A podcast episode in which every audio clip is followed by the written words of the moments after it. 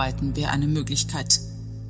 Lucius war wieder im Sattel und zu uns getrabt, nachdem er bemerkt hatte, dass wir stehen geblieben waren. Herrenlose Felder gibt's hier genug. Er deutete mit seiner Rechten auf die Brache, die sich entlang des Weges auftat. Niemand würde diese Wegelagerer abhalten, sie zu bestellen und Selbsternte einzufahren, anstatt sie anderen Rechtschaffenen zu entreißen. Seine Stimme war voller Verachtung. Du wirst unsere Begleiter entschädigen, oder? Cornicola ignorierte seinen Zorn. Herausfordernd sah sie ihn an. Für einen Augenblick war er fassungslos. Seine Augen verengten sich zu schmalen Schlitzen. Gib du ihnen doch, was dein gefallener Held dir damals für deine Dienste gezahlt hat. Er versuchte sie zu verletzen. Wie die Ranken einer Rose waren ihre Blicke ineinander verhakt. Langsam öffnete ein breites Grinsen ihre Lippen. Das kann sich doch so ein Söldner nicht leisten. Sie wandte sich von ihm ab, griff wieder nach meiner Hand und zog mich in Richtung der übrigen, die uns inzwischen schon ein gutes Stück voraus waren. Und das weißt du doch, rief sie ihm zu, ohne sich umzudrehen.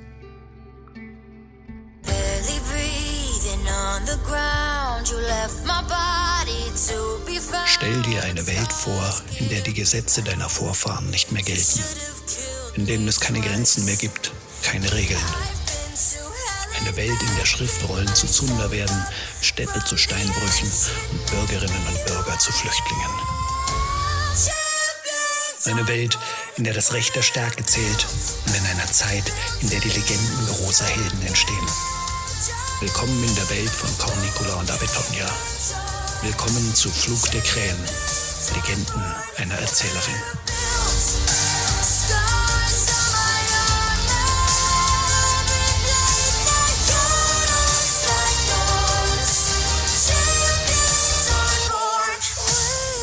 Bei Adjuvense, Anno Domini 468, 15 Tage vor dem Beginn des Oktobers.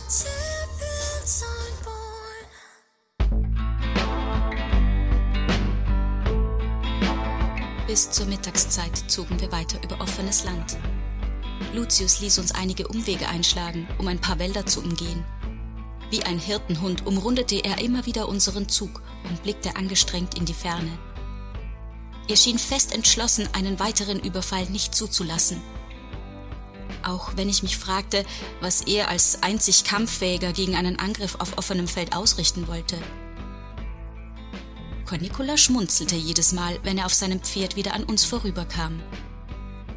Bis Adjuvense wird es hier keine Wegelagerer mehr geben, raunte sie mir zu, nachdem er uns das vierte Mal passiert hatte. Hier kommen viel zu selten noch Händler vorbei, als dass sich mehrere Räuberbanden davon ernähren könnten. Und unser großer Held weiß das sehr wohl. Sie deutete mit dem Kinn in Lucius Richtung. Obwohl ich von den Geschehnissen noch verwirrt und eigentlich für ihre Scherze nicht aufgelegt war, lachte ich leise. Sofort verdüsterten sich meine Gedanken jedoch wieder. Und nach Adjuvense? fragte ich unsicher. Sind es noch 15 bis 20 Meilen bis Loco Felicis? Ein langes Stück Weg. Das Lächeln verflog auch aus ihrem Gesicht. Und jede Menge Wald.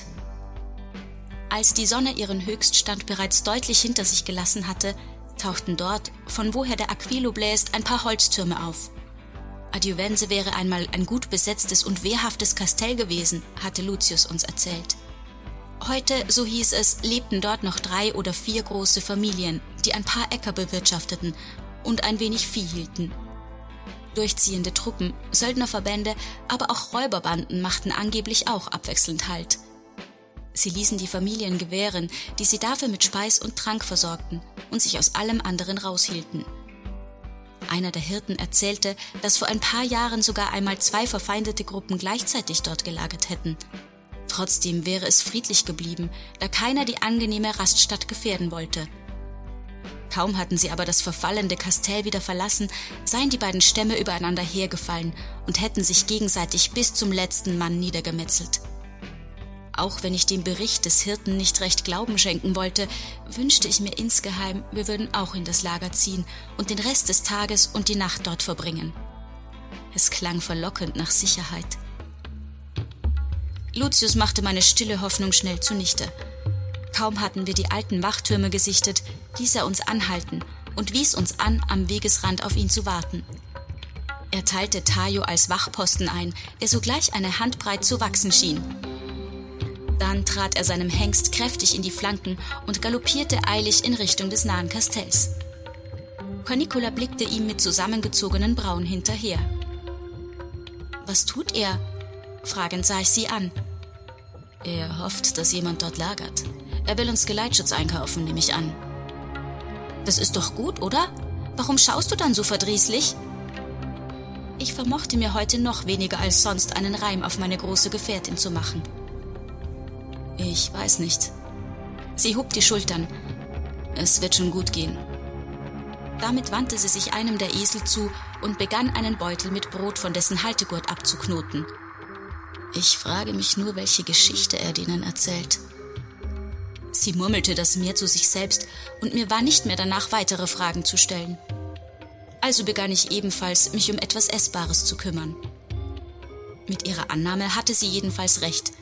Wir hatten kaum einen halben Fladen mit etwas Schmalzaufstrich verspeist, als wir vier Reiter aus Richtung Adjuvense auf uns zukommen sahen. Zu meiner Beruhigung war es tatsächlich Lucius, der dem kleinen Trupp vorausritt. Ritter vom Hof Laciteus? Rief Cornicola ihm zu, als er nah genug war. Sie musterte die Gewänder der Neuankömmlinge. Noch immer lag eine gewisse Skepsis in ihrem Blick. Lucius nickte, sichtlich zufrieden mit seiner kurzen Mission. Sie sind unterwegs nach Batava und haben sich bereit erklärt, uns bis Loco Felicis zu begleiten? Damit ritt er an uns vorbei, rief den anderen zu, ihre Rast rasch zu beenden und teilte die drei Männer so ein, dass einer links von uns, einer rechts und einer ganz am Ende des Zuges ritt. Jeder von ihnen war bewaffnet mit einem Langschwert und einem Bogen. Sie trugen einen eisernen Panzer vor der Brust, einen Helm auf dem Haupt und hatten Arme und Beine dick mit grobem Leder umwickelt. Sie sahen sehr kampftauglich aus und boten keinen besonders freundlichen Anblick. Trotzdem fühlte ich mich nun beinahe sicher und setzte den Weg mit leichterem Herzen fort.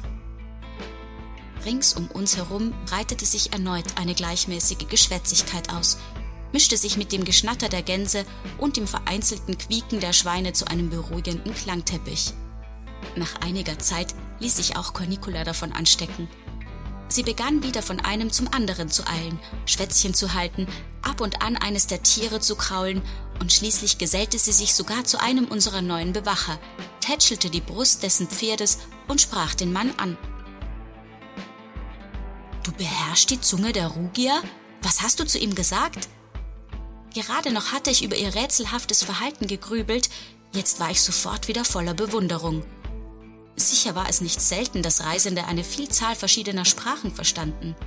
Hunnisch, Gotisch, das Romanisch der Hellenen oder das der Gallier. Wer unterwegs war, musste sich mit vielen Stämmen und Völkern verständigen können. Aber die Worte der Rugier, deren Könige seit drei Generationen das andere Danubia-Ufer beherrschten, hatten einen außergewöhnlichen Klang. Ungefällig und schwer zu erlernen. Außerdem sprachen fast alle Rugier, die man diesseits der Danubia antraf, recht ordentliches Latein, so dass es im Grunde kaum notwendig war, ihre eigenartige Sprache zu beherrschen. Cornicola lachte. ich bin die Tochter eines Boten, schon vergessen? Er war schon für den Vater ihres jetzigen Königs unterwegs und hat mich früh ihre Sprache gelehrt. Ich habe ihn gefragt, ob er Severin von uns grüßen kann, wenn er nach Batava kommt. Es ist doch ein schöner Zufall, dass Sie genau dorthin reiten, woher wir kommen. Sie wiederholte ihre Frage in Richtung des Reiters neben uns, der, aus Höflichkeit, wie es schien, noch nicht zu einer Antwort gekommen war. Das habe ich Ihnen auch schon aufgetragen. Von hinten hatte sich Lucius genähert. Ich habe Ihnen auch gesagt, Sie sollen von unseren kleinen Verlusten berichten und dass es uns sonst aber gut geht. Wir werden eure Grüße gern ausrichten. Jetzt endlich kam auch der fremde Ritter zu Wort. Er sprach ein etwas gespreiztes, aber zugleich sehr wohlklingendes Latein. Seine Stimme war sanft und wollte auf eigentümliche Art so gar nicht zu der martialischen Rüstung des Mannes passen. Er verneigte sich etwas und stellte sich vor. Sein Name war allerdings so lang, dass ich ihn noch im selben Moment wieder vergessen hatte. Du bist kein einfacher Ritter. Cornicola nickte zurück. In ihrem Blick lag ebenso viel Schalk wie Respekt. Ein Mitglied der Hofwache? Oder ein Kleriker? Vielleicht Königsfamilie sogar? Severin ist ein alter Freund. Der noble Reiter lächelte. Wir freuen uns alle, ihn wiederzusehen.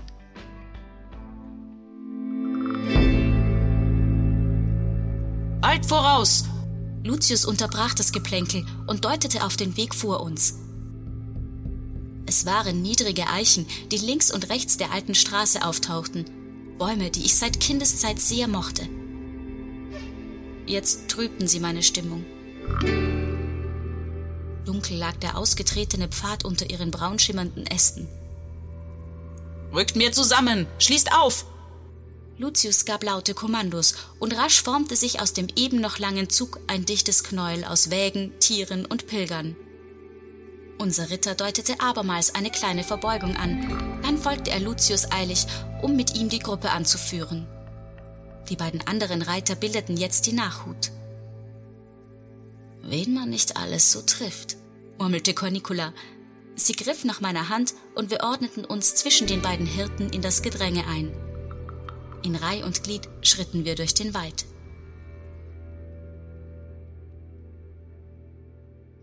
Kurz vor Sonnenuntergang erreichten wir Loco Felicis ohne weitere Zwischenfälle.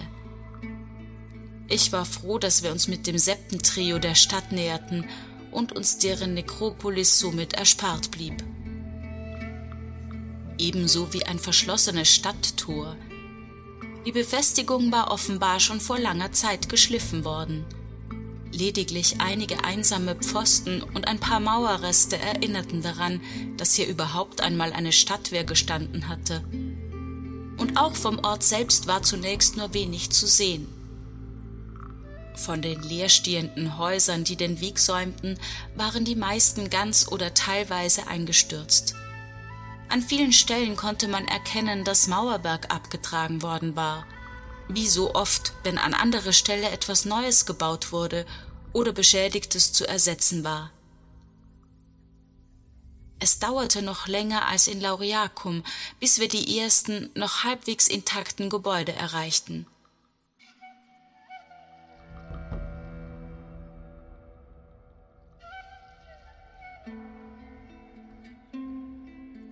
Wie in meinem Heimatort waren hier die meisten bewohnbaren Häuschen neu aus Holz errichtet. Nur die Fundamente und ab und an ein Stall oder ein Schuppen waren aus Stein. Ein halbes Dutzend Straßen hatten wir bereits überquert, ohne auf eine Menschenseele zu stoßen. Wo flackerndes Licht aus vereinzelten Fenstern zu sehen war, schlossen sich hölzerne Läden, sobald das Hufklappern unserer Tiere durch die Gassen hallte. Lucius erhobene Hand ließ den Zug anhalten stieg vom Pferd und ging auf eine der verschlossenen Türen zu, hinter der schwach ein mattes Licht zu erkennen war. Erst nachdem er mehrfach mit der Faust gegen das Holz geschlagen hatte, öffnete sich der Verschlag einen Spalt. Wir hörten ein Flüstern, konnten jedoch kein Wort verstehen. Nach einer Weile kehrte er zurück. Hinter ihm fiel rumpelnd das schmale Tor wieder ins Schloss. Es gibt keine Herberge mehr in der Stadt, die letzte ist voriges Jahr niedergebrannt, sagen sie. Aber beeilte er sich anzufügen, als er in die vielen müden Gesichter sah. Es gibt einen leerstehenden Speicher, zwei Straßen voraus. Den können wir als Nachtlager nutzen. Und es gibt auch gute Neuigkeiten.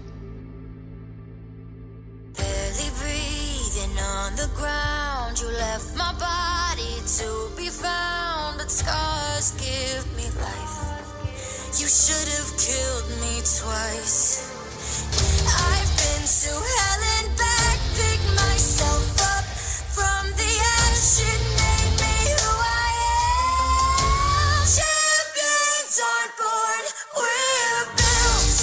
Flug der Krähen. Legenden einer Erzählerin.